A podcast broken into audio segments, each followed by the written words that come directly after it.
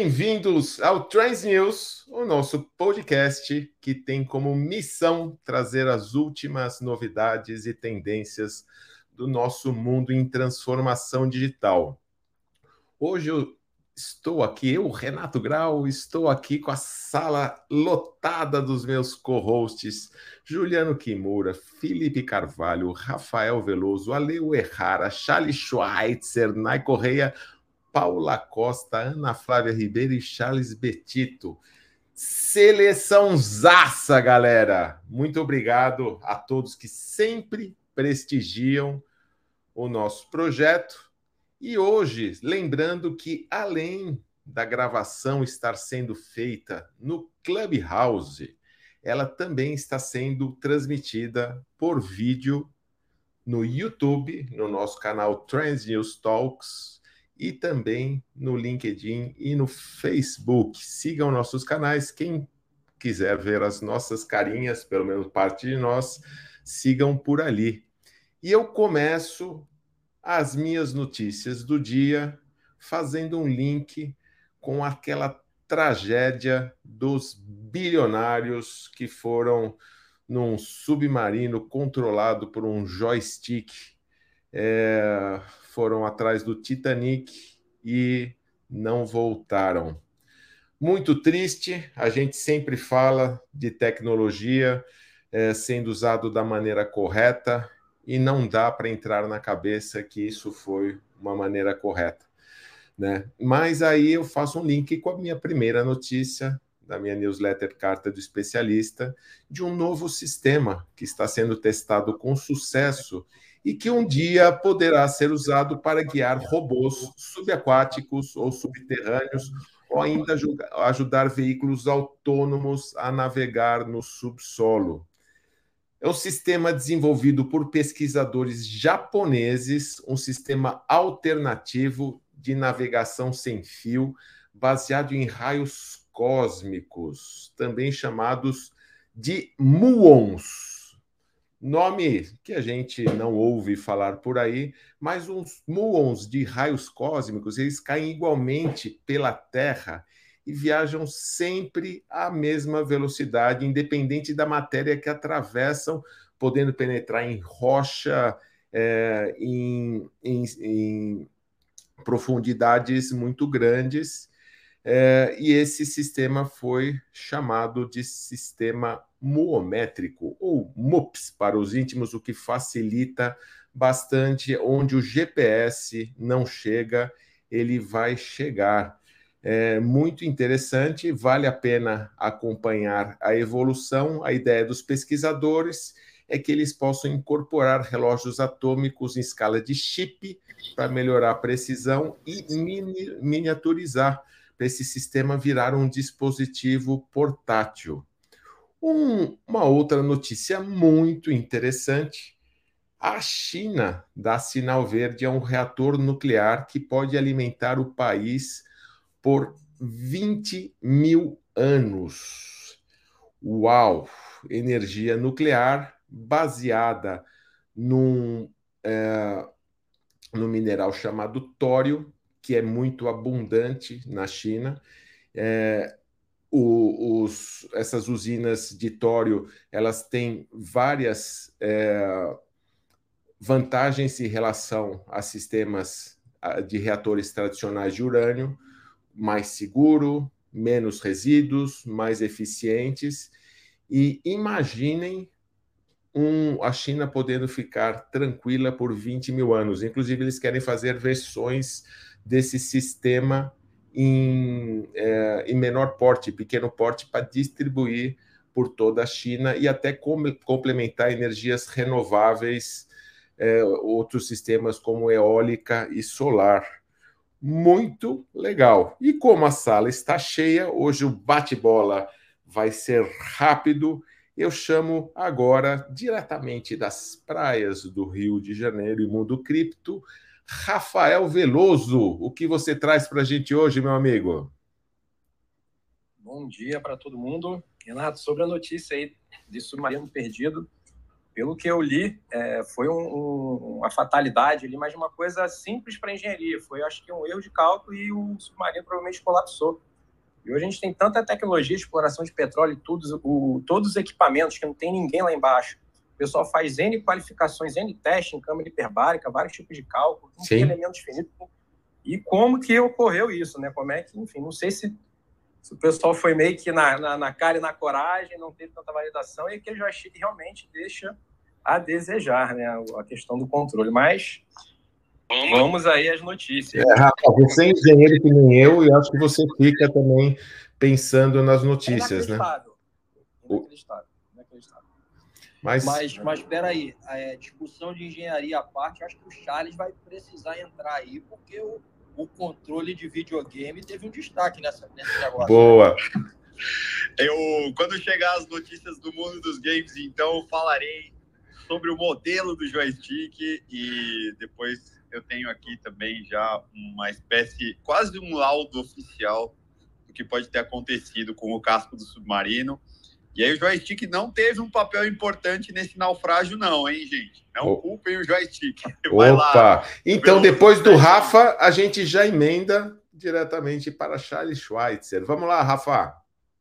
Vamos lá. Sábado eu fui lá no Museu da Manhã teve o lançamento do livro Educação na Era Digital, da nossa Trends Marta Gabriel. Uau!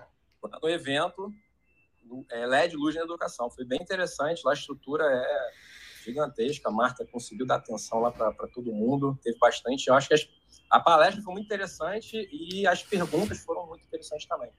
Então foi, foi bem, bem legal para quem conseguiu lá curtir e conhecer a Marta pessoalmente. A gente só fala aqui por meio digital, conseguir dar um abraço ao vivo lá na marca. Show. Mas vamos às notícias aí do mercado. As maiores gestoras de ativo do mundo têm interesse, então estão cada vez mais com interesse de entrar no jogo do Bitcoin. Após essa onda de processos da SEC, as principais corretoras cripto, né, a Coinbase e a Binance, alegando que eles estão é, é, operando securities sem registro, as, os megas fundos de, de investimento entraram com um pedido, né, agora, já que é security, já que eles estão fazendo né, operações não registradas, a gente quer registrar agora, então, nossas operações. Então, a, a BlackRock, é a maior gestora de ativos do mundo, elas gerenciam 10 trilhões de dólares, entraram com um pedido de um ETF, que é esse instrumento financeiro que é, eu vou poder comprar o Bitcoin logo e vou poder ofertar aqui como se fosse um produto, como se fosse um, um CDB, um tesouro direto, um produto standard de banco, computação, qualquer coisa, então eles vão poder ofertar isso daí. E indo na linha da, do, da, da BlackRock, tem a Fidelity, que é a terceira maior gestora de ativos do mundo, gerenciam 4,2 trilhões de dólares. Tem o, na Alemanha lá o Deutsche Bank, também deu entrada lá no fazer esse mesmo tipo de transação. A, a Invesco, gestora de 1,4 de trilhões de dólares, a menor de todas foi a Wisdom Tree, que gerencia 94 bilhões de dólares. Eu acredito que isso aí vai ser um trend. A própria Ark Invest também já deu entrada no pedido e tinha sido negada, agora ela deve entrar de novo. Então, eu acho que esse final desse ano, ano que vem, a gente vai ver bastante gestoras entrando aí nesse jogo do mercado cripto. E o projeto, o proje a blockchain do Ethereum não para, continua com bastante atualizações. Os principais desenvolvedores do Ethereum estão considerando aumentar o saldo do validador hoje é mínimo, ou seja, não tem mínimo nem máximo, é o valor de 32 hectares você ser um validador da blockchain de Ethereum, no tal do Proof of Stake. Eles estão querendo aumentar agora para você colocar mínimo 32 e o máximo até 2042 hectares. Isso aí aumenta a quantidade, de, pode aumentar a quantidade de stake, facilitar a questão que você não precisa ficar fazendo vários nodes, você consegue num node só botar bastante Ethereum aí. E lembrando que uma das traduções do Proof of Stake é a prova de aposta, então o é, se ele fazer uma validação maliciosa, errada ali, alguma coisa assim, ele perde, no, no, caso atual, 32 hectares. Então, um validador que tem 2.48 é, 2.048 etéreos, lembrando que o etéreo está na casa aí de 1.600 dólares, 1.000 dólares, então o cara realmente está mostrando ali que ele não está afim de perder, não está afim de fazer um ataque à rede nada malicioso. Então é um movimento interessante. Quem tem 32 continua, agora quem quiser colocar mais no mesmo, no mesmo pool de validação, ele consegue fazer. Outra atualização também da blockchain do Ethereum foi que eles criaram aí o Ethereum Inscription, baseado lá no, no, no, no Bitcoin Inscriptions, né? Seria o Bitcoin Ordinals você agora consegue colocar até 98 KB uma imagem dentro da blockchain Ethereum e fazer outros tipos de scripts aí. Então, eles pegaram essa ideia que foi feito lá no Bitcoin. O Ethereum você já consegue ter NFT, você consegue fazer diversas coisas, porém agora você vai conseguir botar a imagem até esse tamanho, um tamanho pequeno por enquanto, dentro ali da blockchain Ethereum. Renato, fico por aqui e devolvo para você. Muito bem, meu amigo Rafa. Lembrando, eu e Juliano estivemos está tendo Blockchain Festival aqui em São Paulo, na USP. Nos encontramos lá, assim como você se encontrou com a Marta, eu com o ilustre, sempre simpático Juliano. Estivemos lá. Hoje é o último dia do Blockchain, eh, Blockchain Festival. Tenho certeza que você, Rafa, ia curtir demais lá. Ontem teve um foco enorme em finanças. Henrique Meirelles esteve lá, muito real digital foi muito interessante. Bom, mas vamos aqui diretamente para o mundo do game. Charles Schweitzer! Esse joystick, Charles Schweitzer. O que você vai falar a gente do mundo dos games e do mundo da vida real, né? Quando a gente fala que o metaverso tá aí a mistura do mundo físico e real, é, foi um game da vida real, não foi não essa história do submarino? É, a história do submarino acabou despertando interesses, acho que de todo mundo. É, comigo não foi diferente. E eu não quero aqui passar a imagem de que eu sou um novo especialista em, em exploração submarina, mas eu, eu dediquei algum tempo para tentar entender também o que houve. Acho que é um caso que desperta muito a atenção e a curiosidade. E aí é, foi interessante descobrir primeiro, né, que um joystick, um F710 da Logitech, era o que comandava o submarino. Mas uh, a explicação de diversos especialistas é que a manobrabilidade de um, de um navio submerso é tão baixa, é tão pequena, que efetivamente os controles podem ser bastante simples é, a ridicularização fica por ser efetivamente um controle que você pode comprar tranquilamente em qualquer lugar, em qualquer supermercado, custa na ordem de 30 dólares, e esse modelo especificamente já tem praticamente 12 anos. Mas é, os especialistas explicaram o porquê é, desse submarino ter implodido embaixo é, de uma coluna de água tão grande e, na verdade, tem a ver com a forma como o casco foi construído. Ele foi construído basicamente à base de dois materiais, titânio e fibra de carbono. E com esses materiais, com esse tipo de liga, se você tiver um amassado ou pequenos danos na estrutura é, que correspondam a 2% do tamanho total do, da embarcação, ela já pode colapsar dentro daquela profundidade onde estava.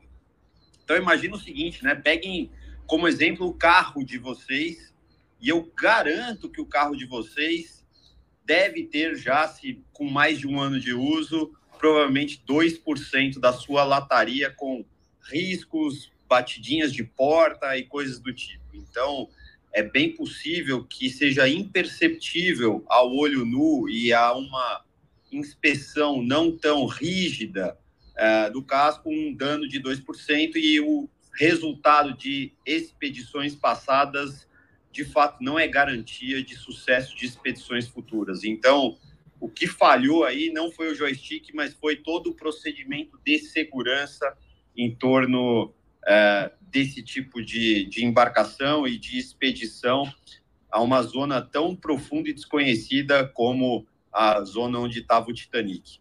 Ô, Charles. Mas agora. E muito interessante, eu não tinha ouvido isso, mas faz sentido, né? Eu que fiz resistência de materiais por mais de um ano na, na faculdade de engenharia.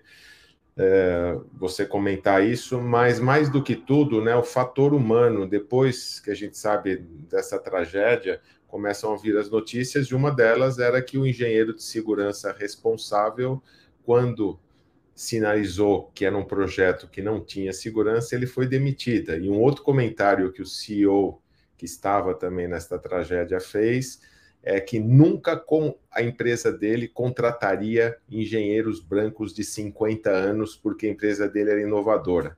E você é um cara de inovação. O que, que você acha desse comentário? Bom, eu vivo dizendo que diversidade é questão de sobrevivência para negócios. E nesse caso, acho que essa frase ela pode ser levada ao pé da letra. E eu falo isso justamente porque não adianta você se basear em mapas de empatia para entender a dor do outro ou a especialidade do outro. E a gente tem visto isso dentro do nosso próprio negócio é, de uma forma incrível. E eu vou dar um exemplo aqui do, do Carrefour, que eu acho que ele traduz bastante isso. Recentemente a gente começou um programa de aceleração do afroempreendedorismo digital. E a gente está trazendo para dentro de casa é, startups criadas por empreendedores negros e normalmente até periféricos. A gente acabou descobrindo e conhecendo uma realidade que jamais e com mapa de empatia nenhum eu conheceria, que é a, a lógica de supply chain first mile, eu acho que todo mundo que está aqui nessa sala provavelmente tem um CEP na sua residência. E todo mundo aqui provavelmente imagina que todas as pessoas que moram em algum lugar têm um CEP. Pois é, a gente descobriu que quem mora em favela muitas vezes não tem um CEP. E aí, como ficam essas pessoas à margem, por exemplo, de serviços de entrega em domicílio, de supermercados, e-commerces e etc. E aí, neste sentido, é criado a logística First Mile, ou seja, startups que estão criando pequenos entrepostos na entrada de comunidades, na entrada de favelas, para receberem essas mercadorias e sinalizarem os moradores para que eles possam é, descer, vir e buscar os produtos, ou até ainda criar internamente, já que é, são conhecidos de quem opera esse entreposto, a entrega em domicílio realmente para essas pessoas. Então, não adianta você ter mapa de empatia, não adianta você fazer um exercício de se colocar no lugar das pessoas. É de fato necessário integrar pessoas de diversas visões, de diversas origens, de todas as etnias, para você ter a maior diversidade possível e, portanto, a maior chance de sucesso possível dentro de um projeto de inovação. E é por isso que eu continuo repetindo e reforçando que diversidade em torno de inovação é questão de sobrevivência.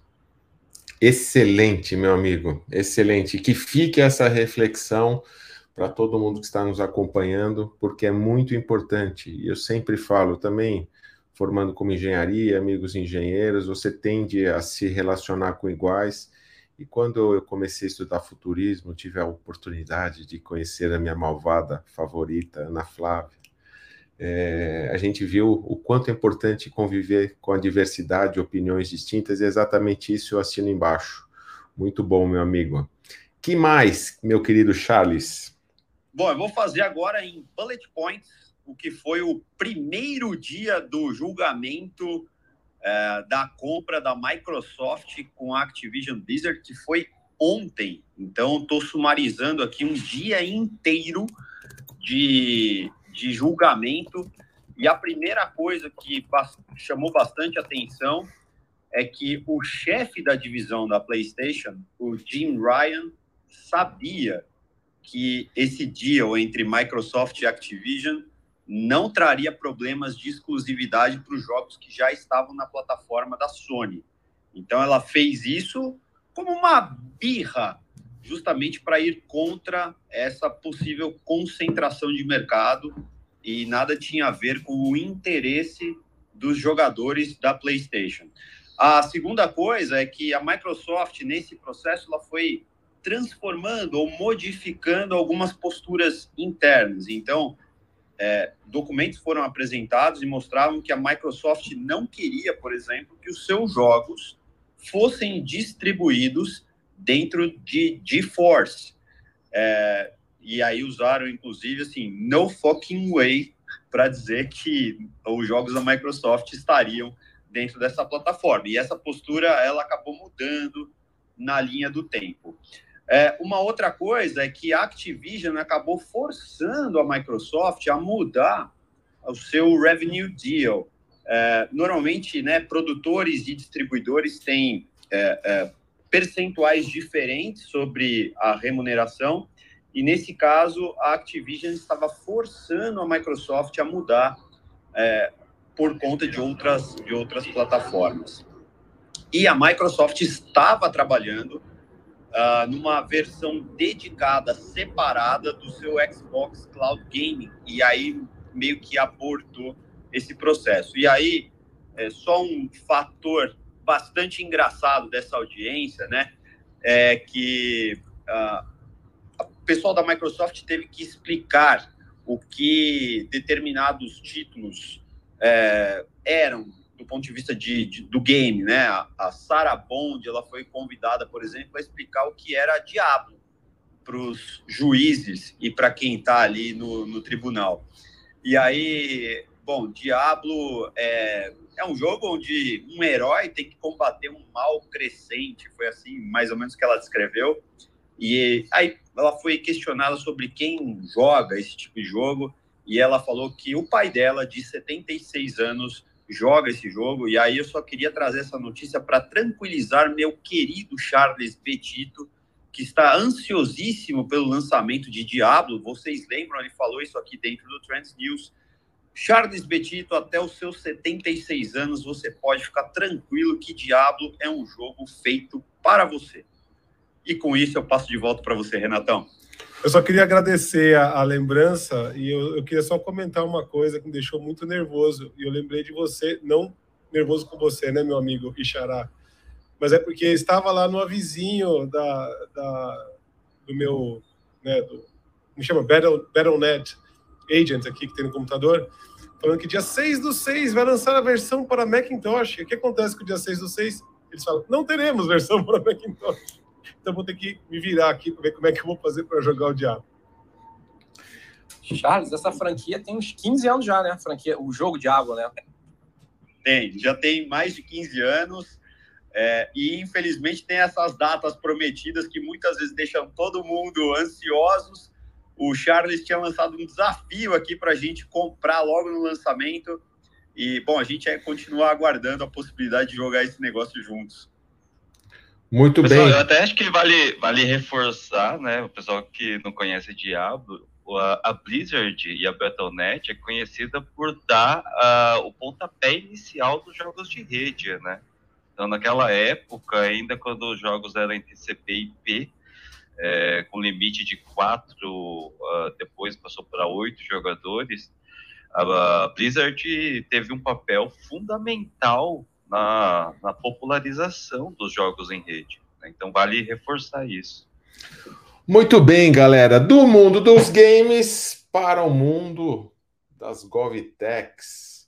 Felipe Carvalho, mais uma pessoa que eu tive a honra de dar um abraço junto com Paulinha, que organizou um encontro aqui no Brasil. Felipe, o que você traz para a gente hoje, meu caro?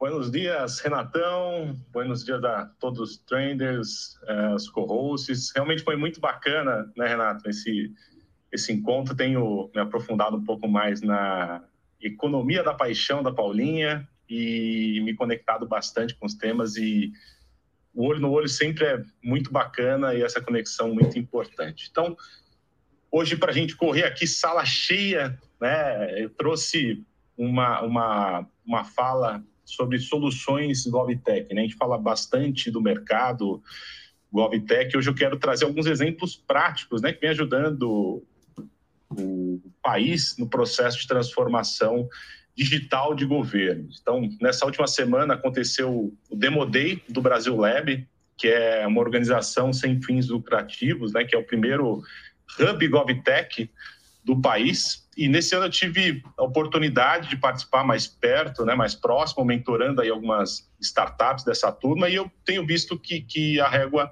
de soluções tem subido bastante, tem tido bastante interesse de startups que não trabalham com o governo também começarem a resolver os problemas, não só de municípios, estados e também da federação. Então, foram seis startups finalistas, né? então, entre elas, ali a, a Cedorb, que é um software de gestão de risco de desastres, a Eagle Care é uma solução integrada de telemedicina para pequenos municípios, e a Tuxo, Tuxto, de gestão ambiental. Mas eu quero focar nas três primeiras colocadas. Né? Então, a terceira colocada foi uma startup que se chama Tugov, que é uma solução de gestão de dados públicos que ajuda né, no acompanhamento da execução orçamentária dos municípios em tempo real. Então, os municípios, gestores públicos, conseguem visualizar né, indicadores como gastos, né, despesas, folha de pessoal, entre outros, né, por, dividindo ali por secretaria, departamento. Tá? Então, ajuda né, fazendo o monitoramento também de, de gastos de acordo com as leis federais e metodologias do Tribunal de Contas. Isso parece simples, mas a gente sabe que um dos grandes problemas hoje no, no, no Brasil não é a falta de recurso, né, mas a, a gestão deles, porque muitas vezes não visualiza para onde vai né, as dotações orçamentárias e é comum às vezes ver quando chegando o fim do ano tendo correria para gastar para não ser acusado por improbidade. Então, sistemática traz aí uma facilidade na gestão e visualização do, dessas informações. Segunda colocada foi startup Quasar Tecnologia e Gestão. Né? Então, eles têm uma solução para integrar sistemas de alvará e licenciamento eletrônico, fazendo a integração com a rede SIM estadual, rede SIM federal, né, juntamente com o cadastro econômico do município. Então, ajuda aí esses municípios a fazerem também é, é, um modo, a gestão do, do ISS, que são serviços né, de, de qualquer natureza, e, e, também tem ali um sistema interessante de auditoria de repasses dos recursos do ICMS dos estados aos municípios. Então, ajuda nessa conexão de gestão. No, em Minas Gerais, eles já fizeram integração também com o sistema de corpo de bombeiros estadual, então eles são pioneiros nesse, nesse quesito, é, juntamente aos dados dos municípios. Então, eles reduzem aí, segundo informações da startup, de três dias para três segundos o processo de obtenção do ABCB. E a primeira colocada foi Startup Place, que é é bem interessante, porque eles colocam, eles uh, juntam os dados né, para planejamento urbano. Então, eles atuam no setor de licenciamento, planejamento e urbanismo, tá? E quando a gente olha para esse mercado, normalmente, quando o cidadão ele vai fazer uma obra, né, não sei quem que já é, teve a oportunidade de fazer isso, a complexidade, e, e principalmente quando você muda de município.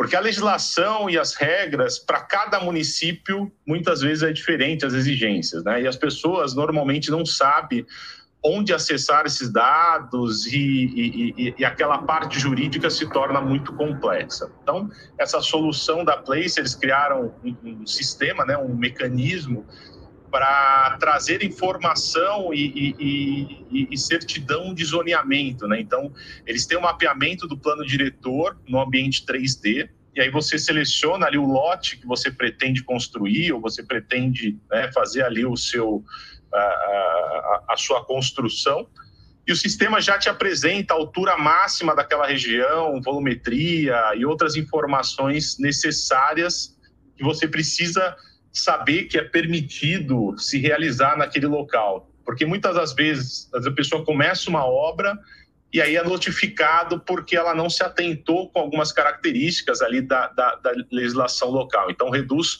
tempo, dinheiro e cabeça, né?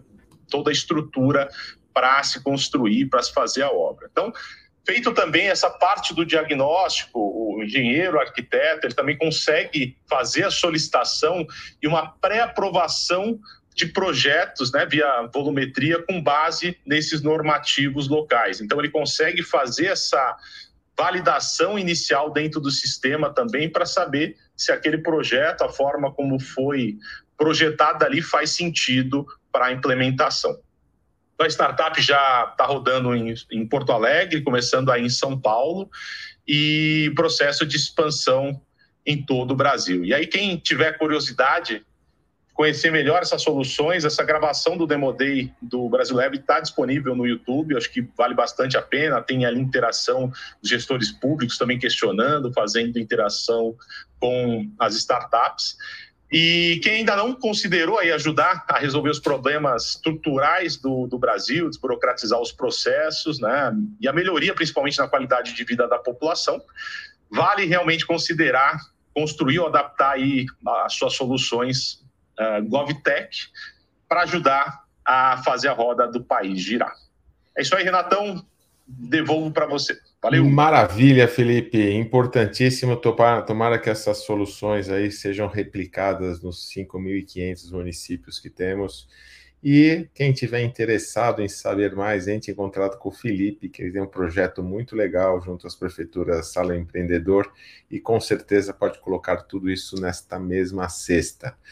Bem, é, agora vamos abrir a gaveta de gadgets de Aleu Errara, diretamente, não sei da onde. Hoje não está em aeroporto. Muito bem, Ale. O que, que você traz para a gente hoje?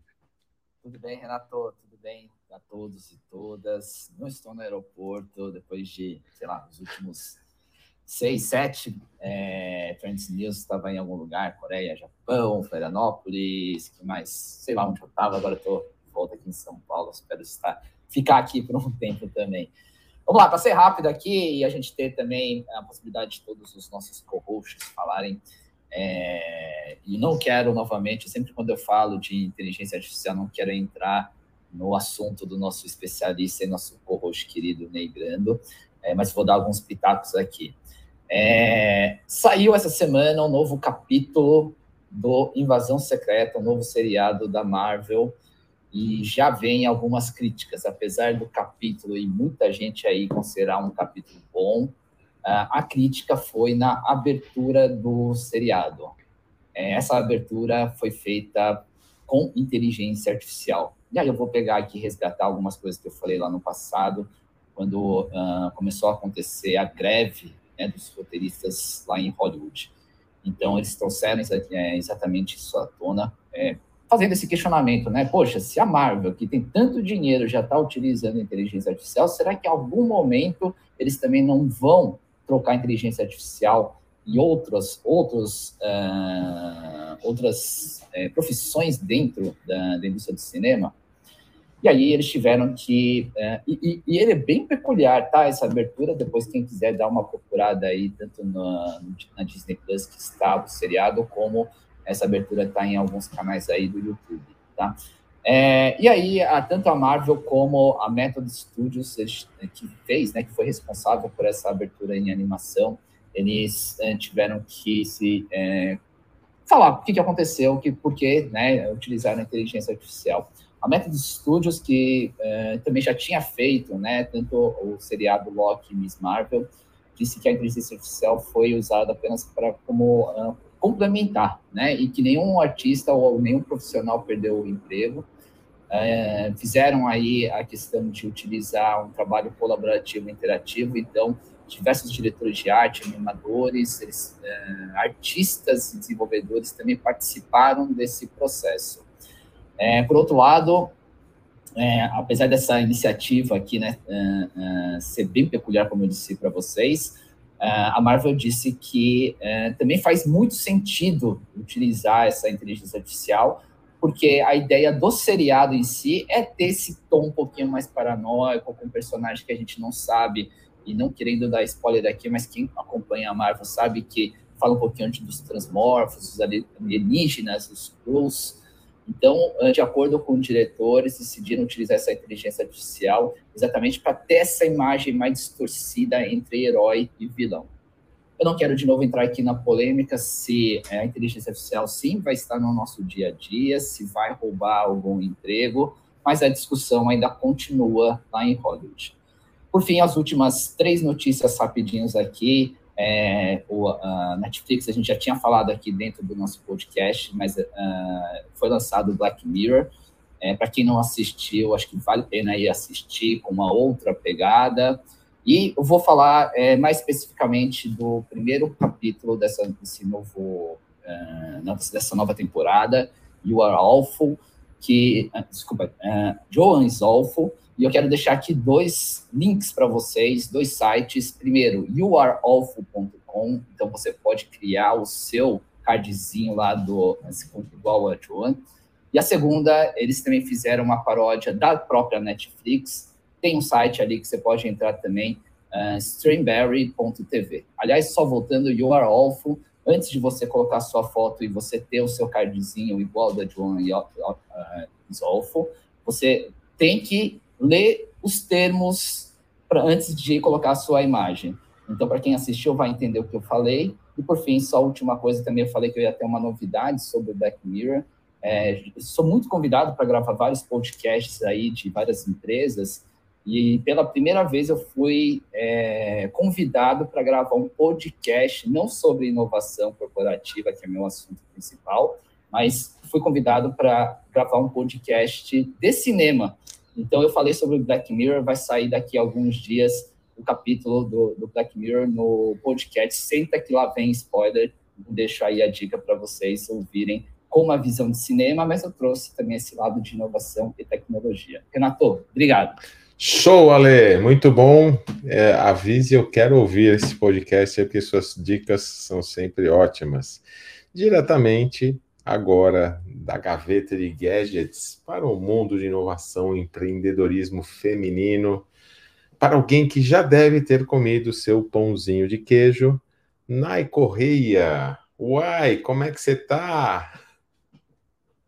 Uai, sou, tô aqui, gente. Nossa, tô vendo um pessoal muito bonito aqui na tela do YouTube. Vocês vão adorar assistir também o Trends News pelo YouTube. Tava com saudades de vocês, porque a vida corporativa tá cheia de emoção e agora, mais que oficialmente, sou coleguinha do Aleu Errara como professora de inovação lá na FIAP. Estou super feliz, estreante. Uau! passada, tive minha primeira estreia e está super bacana, gente. Obrigada aí por, por estar com vocês de novo, porque estar tá aqui é, é um presente, né? É, bom, eu vou trazer hoje aqui notícias da Viva Technology em Paris, é uma notícia sobre uma startup que é, tem tido destaque por lá. E aí, antes disso, alguns dados, né? É, uma em cada nove mulheres sofrerá câncer de mama e 40% delas irão passar por mastectomia e somente 15% vão conseguir fazer a reconstrução, porque é um processo muito caro, né? E, e ainda pouco acessível. Então, a Latice Medical, essa startup que eu falei que está em destaque na Viva Technology, ela é uma startup de biotecnologia que criou uma solução simples, é, mais simples, na verdade, não simples, é, que é uma prótese que é feita em impressora 3D é, e que ela irá, ela, ela é colocada né, no seio da mulher, é, que depois da retirada do câncer, e ela, ela depois, com o tempo, ela vai desaparecer. É, e a, a, média disso é em dois anos ela desaparecer. Então, durante esse tempo, ela estimula a reprodução de gordura, preenchendo o espaço da mama.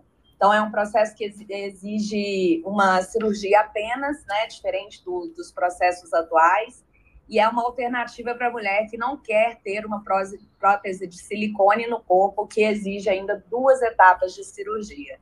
Então, isso para mim é inovação a favor do cliente, né? A gente tendo é, um caminho diferente aí na saúde da mulher e um processo também muito mais acessível, né? Já que a gente reduz aí tempo é, de médico e todas as parafernálias aí de uma, de uma cirurgia, não só para retirada do câncer, como também para é, colocação de silicones. Eu vou colocar o vídeo dessa prótese na nossa comunidade. É, quem não está ainda seguindo a comunidade de inovação, depois passa lá e faça parte da nossa comunidade Trends News. Aliás, temos comunidades temáticas com, com essas, todos esses temas que a gente traz aqui no podcast. E lá tem muita discussão, tem muita discussão que pega fogo, que é maior barato, então não deixem de participar.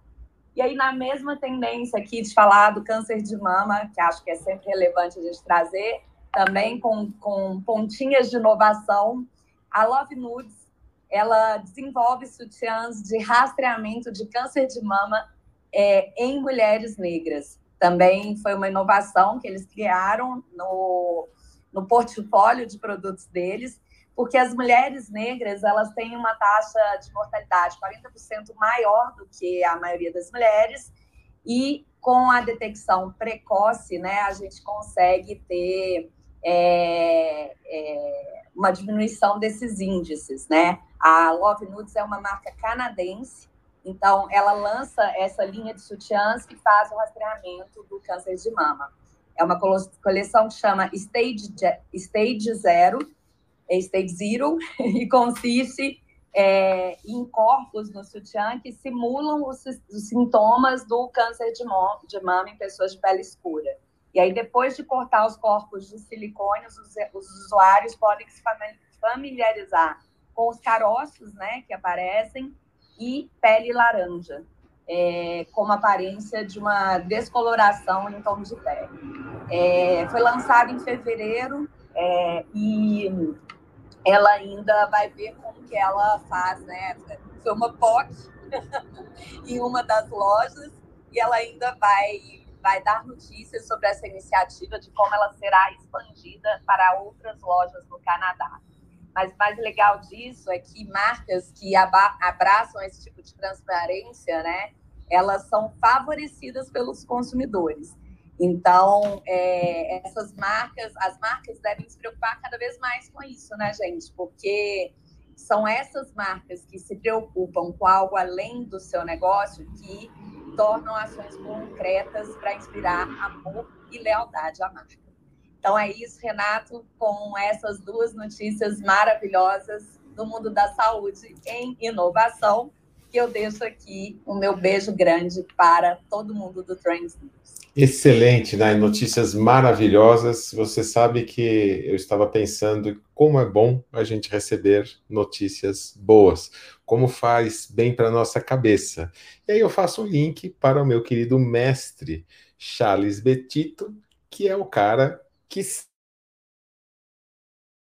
funcionar cheio de notícias boas, não só aqueles insights que a gente vê na televisão, não é isso, Charles? Boa, Renato. É, vamos lá, né? Espero que sim. Eu tenho algumas coisas aqui para falar.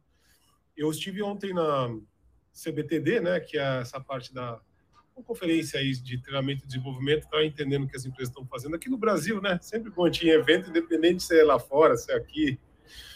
Ah, e uma das coisas interessantes que eu vi é a quantidade de plataformas LMS, né? Na verdade, acho que o evento de na parte dos stands, assim, demonstrações eram basicamente plataformas LMS poucas empresas de conteúdo ou treinamento de fato, né? Mas isso me remete a a gente, que é o que eu trouxe aqui, vou trazer aqui hoje, que é o futuro dessa área. Para onde que vai esse negócio? É, e o que, que a gente pode esperar, né? E eu, eu vou pegar aqui, fazer um pouco do gancho do que eu falei semana passada, que a gente viu lá o lançamento do Vision Pro da Apple, não falando do produto em si, mas da tecnologia que está sendo embarcada nele e o que, que ele pode trazer. Eu separei alguns pontos aqui para a gente ficar atento para o futuro, tá? E até vai entrar um pouquinho, nem entrar não, na verdade eu vou, vou dar um toque né, no Ney, nosso especialista em inteligência artificial, mas é algumas coisas boas, outras coisas nem tanto, né, que a gente tem que ficar atento. Então, algumas lá, vamos lá, seis itens aqui. O primeiro item é que a gente está falando de personalização extrema. O que acontece? Essas plataformas elas vão começar a usar esse aprendizado de máquina para fornecer as narrativas e histórias adaptativas alinhadas com o gosto das pessoas. E isso vai evoluir imensamente. Mas e é diferente do que é o algoritmo das redes sociais hoje que joga o conteúdo que você quer ver naquele momento. Tá? A gente está falando de mudar a narrativa, a história daquilo que as pessoas estão vendo, inclusive até dos treinamentos. Tá? A própria educação e treinamento também, como um segundo item, a gente está falando muito de ambiente de aprendizagem realista e imersivo. E que isso, de fato, vai ajudar o quê? Muito mais a gente conseguir colaborar no meio virtual e conectar o mundo de uma forma mais profunda. Então, essas duas coisas são as coisas boas, tá? Que a gente tem que prestar atenção. Quais são as outras tendências, quatro aqui que eu trouxe? que são importantes da gente, importantes da gente olhar, observar e ver o que, que a gente vai fazer para não entrar na neurose e que é algo que eu fico bastante preocupado, tá vendo a volúpia em termos de uh, aquela vontade louca, né, das empresas terem lucro e, e fazendo qualquer coisa a respeito para conseguir isso. Então, o, o, primeiro desses quatro itens que tem que prestar atenção é a dependência digital e escapismo. Algo que já acontece no mundo dos games, né? Eu e o Schweizer, gostamos de jogos, o Schweizer agora é especialista né, já né, nessa área, já deve ter visto, com certeza, aqueles carinhas lá no, no, jogando. Tem um vídeo muito engraçado. Não conseguindo parar de jogar a Lan House ali, ou o lugar onde estavam jogando totalmente alagados, as pessoas não conseguem prestar atenção nem no que está acontecendo do lado. Assim. O troço está alagando e eles continuam jogar. Então, essa, esses ambientes virtuais eles vão gerar um pouco de dependência digital e esse escapismo que tem que prestar atenção. Outro lado, Renato, aí bem o teu lado aí até da, das coisas que você faz no mundo da transformação digital, que é privacidade e segurança. Não vou nem entrar muito nesse tema, que é um tema mais seu, mas a gente vai observar algumas empresas de segurança crescendo bastante, porque vamos precisar de medidas de criptografia armazenamento seguro para conseguir garantir a privacidade dos usuários, inclusive dos dados que vão ser coletados do uso. Porque o uso agora vai além do simples clicar ou tocar na tela, mas também da onde você olha. Porque esses devices todos, principalmente esse Vision Pro da Apple, ele consegue detectar para onde o seu olho está aí atento, né? Onde que ele está virando. Então isso é bem é, complicado, tá? A outra coisa, dos últimos dois itens rápidos aqui, são dilemas éticos e morais, aí muito do lado da nossa querida mal, da malvada favorita, que na verdade é o que a gente está falando de como é que vai ser a publicidade nesse ambiente imersivo, né? Como é que a gente vai controlar os espaços virtuais e os direitos digitais? Eu sei que a Ana fala muito dos neurodireitos. Isso vai ser algo que vai entrar em voga, a gente vai ter que ficar bem atento a esse tipo de coisa. E por fim, Aí entrando também um pouco do meu lado, aí falando da funcionamento da mente, do lado da hipnose, do PNL, essas coisas, para muita gente parece, ah, é, isso não funciona, as coisas não dão certo, mas gente, funciona, inclusive é possível a gente instalar memória falsa nas pessoas, tá? Que geram coisas complicadíssimas. E aí eu vou entrar no, no último item, que são as ilusões fabricadas. Os ambientes imersivos, que eles inclusive vocês conseguem pegar assim fotos antigas ou mesmo pedaços de filme que você filmou com aquilo que você parece que está dentro do ambiente a própria o próprio mecanismo dessas dessas tecnologias eles conseguem construir situações utilizando pessoas conhecidas tá? Então o realismo também pode ser usado para enganar e manipular os usuários. Então a gente deve estar preparado para identificar combater informações falsas ou enganosas que virão de uma forma muito mais profunda e com capacidade de transformar a nossa mente sem a gente querer. Renato, era isso que eu tinha para hoje.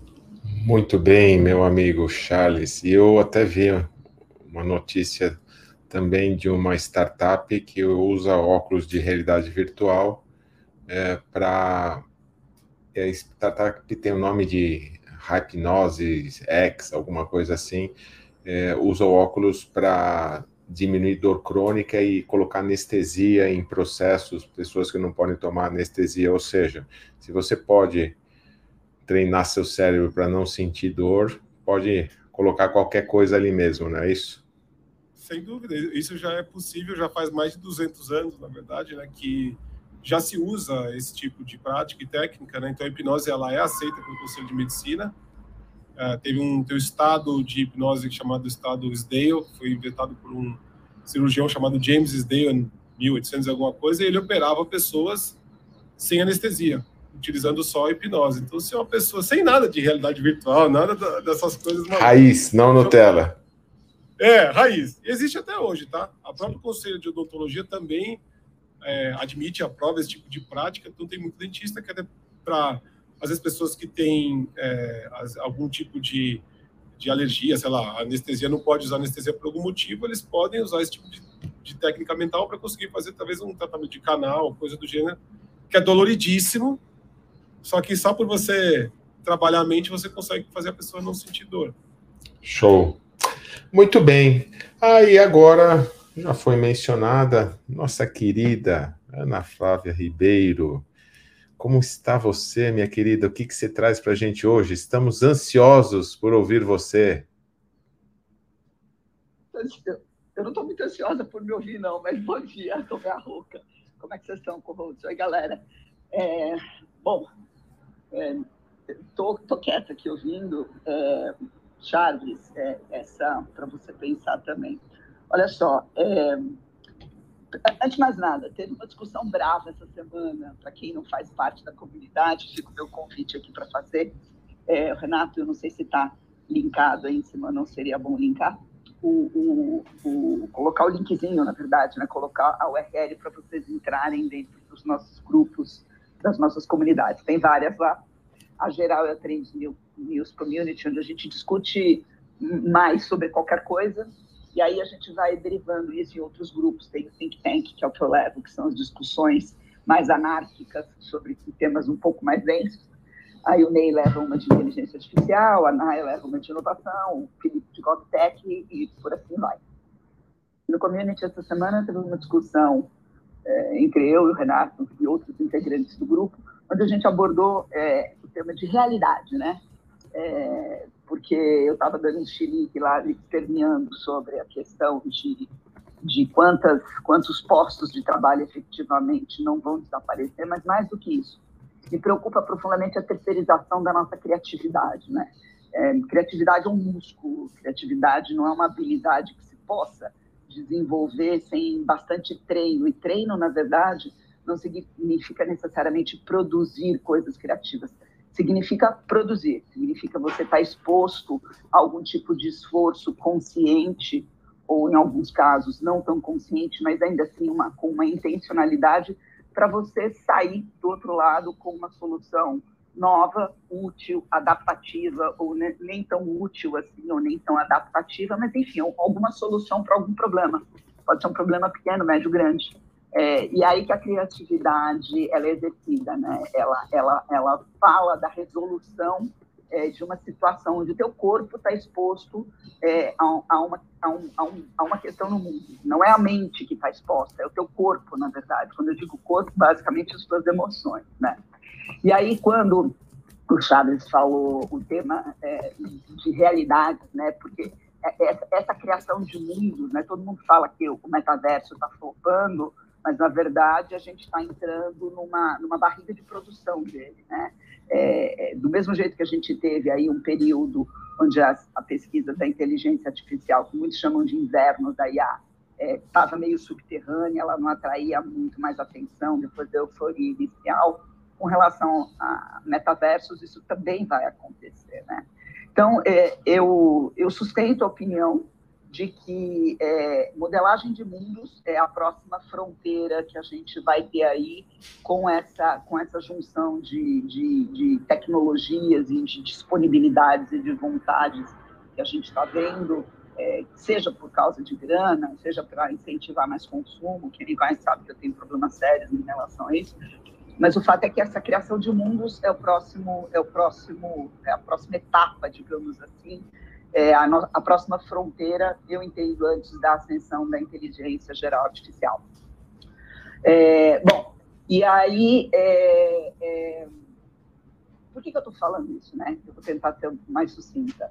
Porque não, eu, eu, eu, também sustento que não existe alguma coisa como uma realidade, tá? É, isso é, é insano. E, e, by the way, não sou eu que, que diz que não existe somente, não existe algo como uma realidade única no mundo, tá?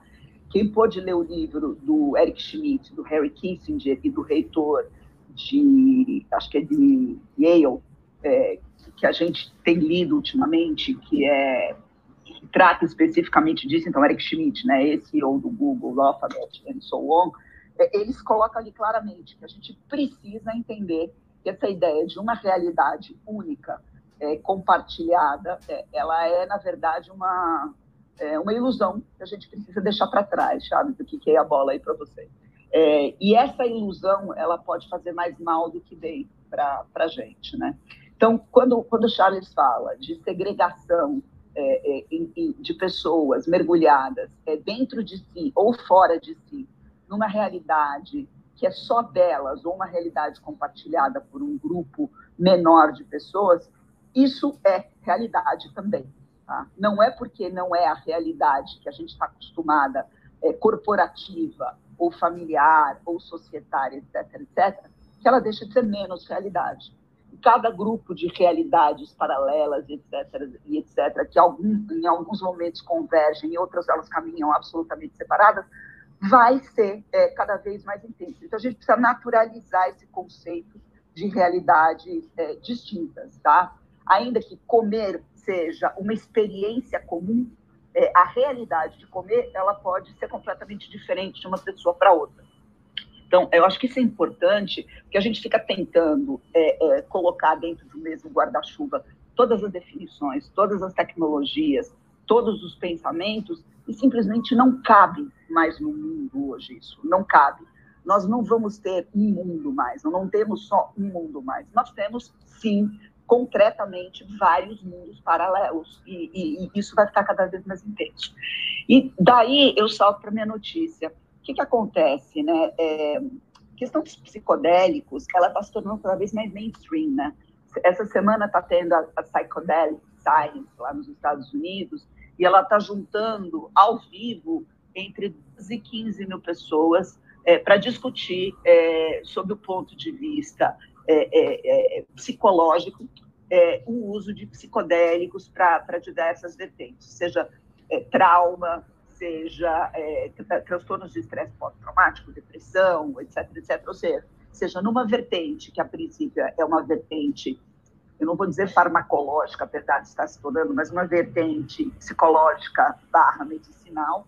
E tem também, obviamente, um grupo muito grande de pessoas que advoga fortemente que psicodélicos, tanto quanto é, é, é, é ferramentas futuras ou presentes da medicina, ou passadas, dependendo aí do, de como você lida com a coisa, é, com, é, passam, continuam a ser um componente importantíssimo, tanto quanto a bebida, por exemplo, ou cigarro ou qualquer outra substância, na, na, na, diversão humana, né? Na, na, na, provendo experiências para o ser humano. Mas o ponto mais interessante disso, e, a, e esse é o que eu queria é, trazer aqui, é como está se tornando mainstream. E porque, como é que a gente vê isso acontecendo? Nessa conferência, você tinha lado a lado, desenvolvendo argumentos em prol da liberação, é, e liberação não significa necessariamente domínio pela indústria farmacêutica, tá? Você tem dois pontos de vista aí. Os da velha guarda que acham que as pessoas têm direito de usar os psicodélicos é, sob a, a, sua, a, a, sua total autonomia, e outros que acham que isso tem que ser regulado única exclusivamente pela indústria farmacêutica ou pela medicina. Então, tem lobbies potentes aí contrários mas lado a lado no palco, defendendo, é, é, defendendo fortemente tá, as pesquisas de uso de psicodélicos, e por psicodélicos, era psilocibina, era o MDMA, era a ibogaína, estou citando só alguns, tá? que são os mais pesquisados, a ketamina também, estavam lado a lado. O fundador dessa conferência, que é o RIP da Velha Guarda, tem 37 anos de pesquisas e utiliza, uso constante, principalmente em DNA, e o ex-governador do Texas, um republicano super careta, que foi inclusive ministro da energia do primeiro governo do Trump, que é, teve amigos e conhecidos, principalmente veteranos de guerra, que tiveram que se tratar fora dos Estados Unidos de transtorno de estresse pós-traumático com MDMA e ibogaína, porque esse tipo de terapia não é, é ainda legalmente aprovado nos Estados Unidos. Então veja que interessante, há uma convergência aí entre aquilo que tradicionalmente se entende como liberais e conservadores para permitir ou para haver um consenso de que a gente tem uma nova fronteira aí. E aí fica a minha reflexão final. Mundos paralelos, alimentados por inteligências artificiais, games e imersão intensa, misturados com psicodélico, junto ou separado. Como é que a gente pode dizer que existe uma realidade única no mundo? É isso, Renato. Obrigada. Muito bem, Aninha. É, a gente sempre fala aqui que Trends News tem como objetivo não só trazer essas novidades, tendências, mas provocar reflexões. Seja por aqui, aqui a gente não tem muito tempo, é, e seja nos grupos, a gente continua as discussões. Seu ponto de vista é super válido e nem vou entrar no mérito para não tomar muito tempo, mas uh, minha principal colocação foi só que a gente não consegue parar com a evolução das tecnologias e a gente tem que aprender a lidar com os bons efeitos, os efeitos ruins e contornar tudo.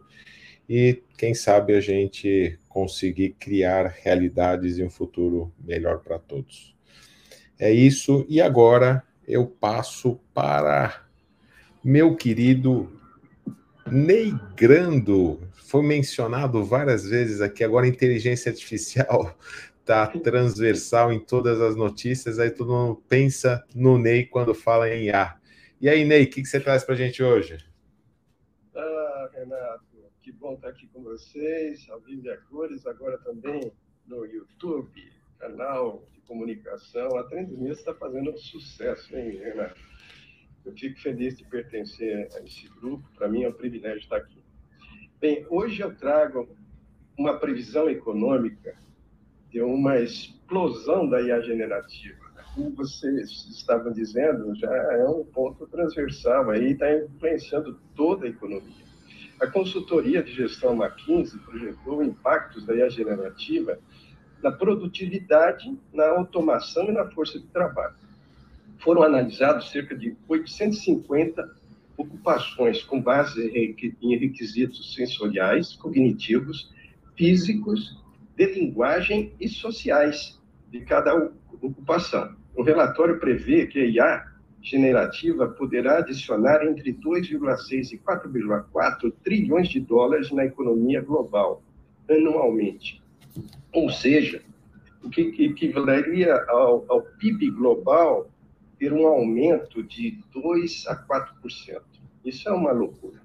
Espera-se que o setor de alta tecnologia receba mais impulsos econômicos, com um aumento de 4,8% a 9,3% no seu valor total. Outros setores, como bancos, educação, uhum. produtos farmacêuticos e telecomunicações, podem experimentar um crescimento significativo, de 2% a 5%. Segundo o relatório, quatro áreas principais de atividades, vendas e marketing, engenharia de software, operações com clientes e pesquisa e desenvolvimento de produtos são responsáveis por 75% desses ganhos econômicos potenciais. A IA generativa provavelmente automatizará tarefas em empregos relativamente bem remunerados, como engenharia de software e desenvolvimento de produtos. Outros empregos de renda mais alta também serão afetados. A pesquisa revela ainda que a IA generativa poderá automatizar 50% de todas as tarefas de trabalho entre 2030 e 2060. Ainda tem que estar um pouco mais lá para frente. Principalmente aquelas que exigem raciocínio lógico e compreensão da linguagem natural. A pesquisa mostra que 24% dos trabalhadores do, dos Estados Unidos estão preocupados com a possibilidade de seus empregos se tornarem obsoletos devido à IA. No entanto, é importante considerar previsões sobre o impacto da automação no emprego, que, que, que essas previsões nem sempre se concretizam. Só para só lembrar, há uma década atrás, lá em, em Oxford, 2013, foi previsto que 47% dos empregos do EUA corriam risco de automação, certo? E a taxa de empregos hoje está em quase nível recorde lá nos Estados Unidos. Um outro estudo de 2022 descobriu que as taxas de emprego aumentaram em ocupações que antes acreditavam estar em riscos com a, com a robótica. Então, isso é interessante e a gente tem que pensar sobre isso. Essas previsões é, nem sempre acontecem. Né? Uh, embora os ganhos econômicos sejam promissores, existe o risco de pessoas não conseguirem um valor econômico significativo devido à automação. A gente entende isso. Portanto, para encerrar, eu digo que é importante democratizar a tecnologia e tomar decisões sensatas para que todos possam se beneficiar dela. Eis o meu recado, Renato volto a bola para você e para meus queridos colegas. É isso aí, vamos usar a tecnologia para fazer um mundo melhor. E agora, Antônio Lúcio, nosso doutor, também é advogado, recém-formado, já está escrevendo seus livros que eu vi. E o que, que o nosso doutor traz do mundo do varejo? Olá, Renato. Olá, queridos amigos do Trends News. Obrigado, Renato, pelo jabá, hein? Merecido, meu amigo. Eu sei o quanto você corre atrás aí, equilibra os pratos e várias iniciativas. Você está de parabéns. Muito obrigado, Renato. Bom, pessoal, é... essa semana nós tivemos uma conferência para investidores realizada pelo Walmart lá nos Estados Unidos.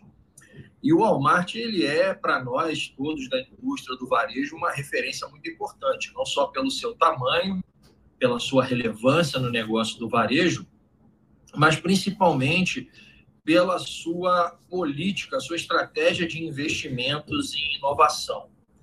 E o CFO David Rainey e também a VP de Relações com o Mercado, Stephanie Vissink, é, listaram cinco aprendizados que o Walmart está, está tendo nessa jornada, que eu acho muito importante compartilhar com vocês aqui. É, o primeiro deles é o quanto eles estão dedicados à automação na cadeia de suprimentos. É, e quando nós falamos em experiência do consumidor, né, gente, nós sempre pensamos no primeiro momento no ambiente da loja.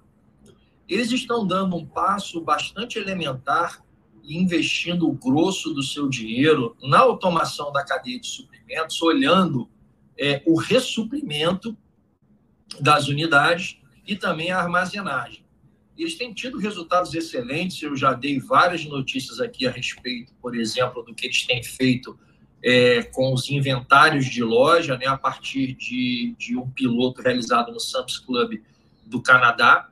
Esse processo de inventário em loja, que melhorou muito a quaracidade é, do, do, da quantidade de mercadorias, né, é, deu muito certo. Já foi implantado em mais de 500 unidades da empresa e, e, e eles têm feito um investimento grande nisso, que tem repercutido e convergido também para um tópico que eles levantaram, que é a mudança no comportamento do consumidor, já que após a pandemia nós também tivemos muito comportamento que retornou à era pré-pandêmica. E o que eles estão detectando né, nessa jornada de inovação é que aqueles clientes que têm uma boa experiência online, e o Walmart, ele por muitos anos não foi uma referência na experiência online, isso é um investimento relativamente recente, eles perceberam que essa boa experiência online faz com que os clientes visitem as lojas e acrescentem outros produtos às suas cestas de compra.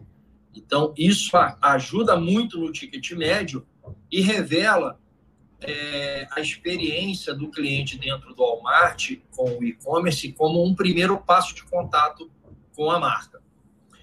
É, uma outra coisa também é a forma como eles estão pensando é, toda a alocação da mão de obra em relação aos avanços tecnológicos que ele vem conquistando e também com a inteligência artificial embarcada em várias dessas soluções. E o que eles estão fazendo é um esforço grande para realocar é, os times, colocando em diferentes funções, aprimorando não só o atendimento do cliente, mas contribuindo para a sinergia com essas tecnologias de uma maneira geral. Um quarto ponto que eles trouxeram é como que o programa Walmart Plus, é, que foi lançado há alguns meses lá nos Estados Unidos, está atraindo jovens e, e, e tecnologicamente, é, vamos dizer assim, nativos digitais. Então, isso é muito interessante como o comportamento é, desses clientes que tendem a gastar mais e comprar com mais frequência vem se manifestando ao longo dessa jornada e, e, nessa apresentação eles falaram um pouco sobre isso. Esse programa Walmart Plus é um programa que o Walmart vem desenvolvendo com um certo é, nível de, vamos dizer assim, de silêncio, né? Porque o desafio é grande, é um desafio não só de fidelização, mas obviamente de aumento da rentabilidade das vendas. E por último, eles listaram o, o, o sucesso que o Scan and Go, é, que foi lançado em 2016 e já existe no Sam's Club aqui no Brasil. É, eu uso bastante o sistema, é um sistema bem interessante que você baixa no seu celular, permite você escanear a mercadoria dentro da, da loja e, e, a tua forma de passar pelo caixa é uma forma muito simples. As mercadorias já estão escaneadas, você só vai pagar. É, eles avançaram com o Scan Go, permitindo que a visita à loja você faça o, o, o, o, escaneamento das mercadorias e a empresa entregue na sua casa conforme a agenda que você definir. Então é muito muito legal estar é, tá observando um pouco do que vem acontecendo lá é, e, e, os aprendizados que eles estão tendo. E eu queria fechar com uma coisa muito interessante que eles trouxeram no final dessa conferência, que foi realizada na quinta-feira, onde eles falaram sobre como os clientes estão percebendo e como isso está gerando goodwill às ações que eles chamam de ações livres de inflação. Eles fizeram agora na Páscoa uma ação dessa natureza que significa simplesmente manter os mesmos preços do ano passado. Então, todos aqueles, é, aqueles produtos que estavam relacionados com a Páscoa tiveram seus preços mantidos, os mesmos preços de 2022, e eles já lançaram agora a mesma promoção livre de inflação para o, o, o, o período de ação de graças, que já, já, já vai se aproximando em novembro, e eles relataram o quanto isso gera boa vontade, goodwill perante o consumidor. Então, Renato, essas eram as minhas é, trends aí de varejo. Nós estamos vivendo um momento meio é é, é, é, é, submarino perdido próximo ao Titanic, uma parte de nós tentando sobreviver no submersível e outra parte na superfície continuando a dar é, movimento à, à, inovação e fazendo o varejo avançar cada vez mais. Obrigado, Renato. Muito bem, eu tenho certeza que as empresas do varejo com lideranças como você não iriam profundo. Eu acho que precisa de gente boa liderando, gente que tenha visão, mas também saiba onde está pisando, onde está afundando. Parabéns pelas notícias e fechamos hoje com o meu companheiro de Blockchain Festival, Juliano Kimura. A palavra ah, está é. com você. Sempre um sorriso. Cara, como o cara tem energia boa. Como é bom encontrar você pessoalmente, Jô. Cara, foi bem legal, né? O, esse evento agora do Blockchain Festival realmente dá uma, uma reenergizada aí na em todo o conhecimento, em tudo que está acontecendo. Acho que é, boa parte do que eu trago hoje a gente viu lá. Né? Eu acho que é muito legal ver toda a movimentação de empresas e eu sempre fico surpreso com umas coisas novas que a gente acaba encontrando nos eventos. Né? Então, você vê, por exemplo, uh, projetos como Sônica, que é quase uma espécie de Wix, é, serviço no code para você desenvolver seus sites em blockchain. Né? Uh, ou, por exemplo, você vê que ainda a gente vem, vem ouvindo falar sobre algumas blockchains que a gente ouve falar bem, é, exemplo da Polkadot, é, por, ela me chama muita atenção pela questão da interoperabilidade, né, da, da, é, uma, é um tema recorrente, eles falam que o ponto forte da Polkadot é ser, é ser layer zero, ou seja, ela pode interoperar todas as blockchains e ver que eles começaram agora o lançamento de uma presença oficial na América Latina. E isso acontece no Blockchain Festival. Né? Uh, também foi uma grata surpresa ver no Blockchain Festival a empresa 77com, né, o 7com, que é uma empresa que está há anos no mercado né, de produção digital e é uma das 14 selecionadas do, do, autorizadas, né? Porque a rede de blockchain do Real Digital é uma rede permissionada e um dos 14 projetos é o da Setcom. É, foi muito legal ouvir um posicionamento deles sobre tudo isso e ver que tem uma empresa de, com uma experiência mais uh, tradicional, e eu acho que isso é, eu até brinco que isso é um mal necessário, né? Uh, o governo brasileiro e toda essa questão de, de do real digital é, estar sendo tratado com seriedade, e a gente ouviu lá o nosso o, nosso querido político que esteve presente. Henrique Meirelles. Né? O Henrique Meirelles, é, falando sobre essa questão de o Brasil realmente estar à frente até dessa discussão, comparando com os Estados Unidos, né? Que os Estados Unidos é, vai para frente, vai para trás, vai para o lado, vai para a esquerda, vai para a direita, e o Brasil está caminhando para uma discussão um pouco mais uh, mais direcionada, vou dizer assim. Talvez não seja certa, talvez não seja melhor. Arrisco dizer que não é a ideal, né? mas que a gente está caminhando para uma discussão que pode ajudar a gente a estar tá na frente, né? A, a, a, na questão da adoção, na questão do entendimento, na questão das empresas que estão trabalhando com blockchain. Isso ser algo bom, mesmo que muita gente ainda acredita na descentralização e na distribuição total do poder, né? que a blockchain ela tem essa característica. Então, acho que as grandes, uh, os meus pontos principais são tudo isso, todos esses que eu vi no blockchain São Paulo e ainda dá tempo de ir, né? É, ainda se correr ainda dá tempo. É isso, tem o dia inteiro de, de evento hoje, né?